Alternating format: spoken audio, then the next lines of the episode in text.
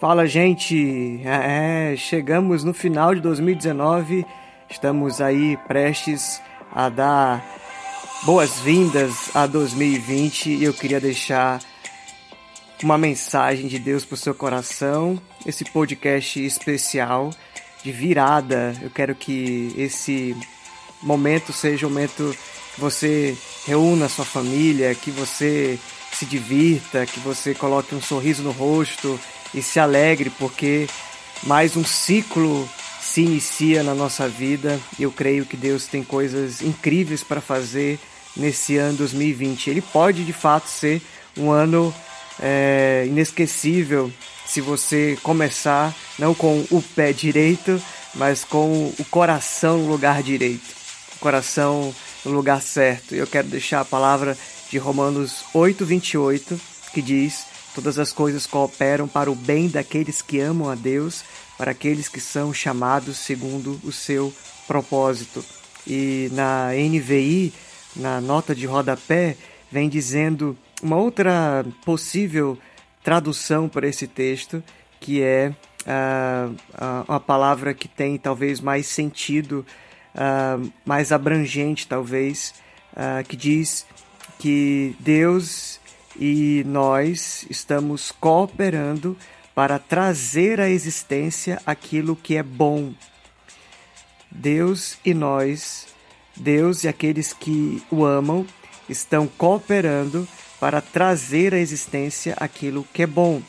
Talvez na primeira é, versão da palavra que você conhece, né? Todas as coisas cooperam para o bem daqueles que amam a Deus. Deixe você um pouco passivo, talvez como observador daquilo que Deus está fazendo. Na verdade, eu acho que um sentido mais amplo é pensar que eu e Deus, nós, né, e você e todos que estão aí à sua volta, estamos cooperando para trazer à existência aquilo que é bom.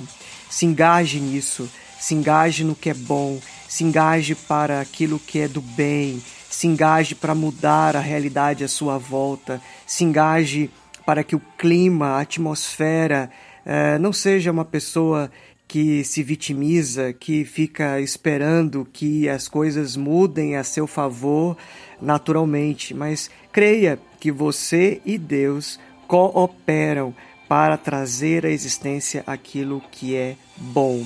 Você deve é, se colocar como protagonista. Eu gosto muito dessa palavra, eu uso bastante, mas eu quero que você pare de se colocar como vítima sofredora e se coloque como um herói vencedor. Você e Deus já são maioria. Você e Deus podem cooperar para trazer à existência aquilo que é bom. Se coloque como alguém que trabalha com Deus, né? A Bíblia fala que nós somos cooperadores de Deus. Nós somos aqueles que é, trazem ah, o reino, que promovem o reino, que são sal da terra, luz do mundo. Então não fique apenas vendo a coisa acontecer, mas se coloque como participante, né? Eu creio que Deus pode fazer coisas muito lindas no momento que você se abre para essa verdade na sua vida. E eu não poderia deixar de é, falar também da segunda frase, que é é, aqueles que são chamados segundo o seu propósito. Saiba de uma coisa, uma coisa que pode mudar a sua vida em 2020 e em diante, que o propósito de Deus para a sua vida, o verso 19, é, o verso 29, melhor dizendo, diz isso, que Deus quer forjar em você o caráter de Jesus. Ele quer aperfeiçoar você.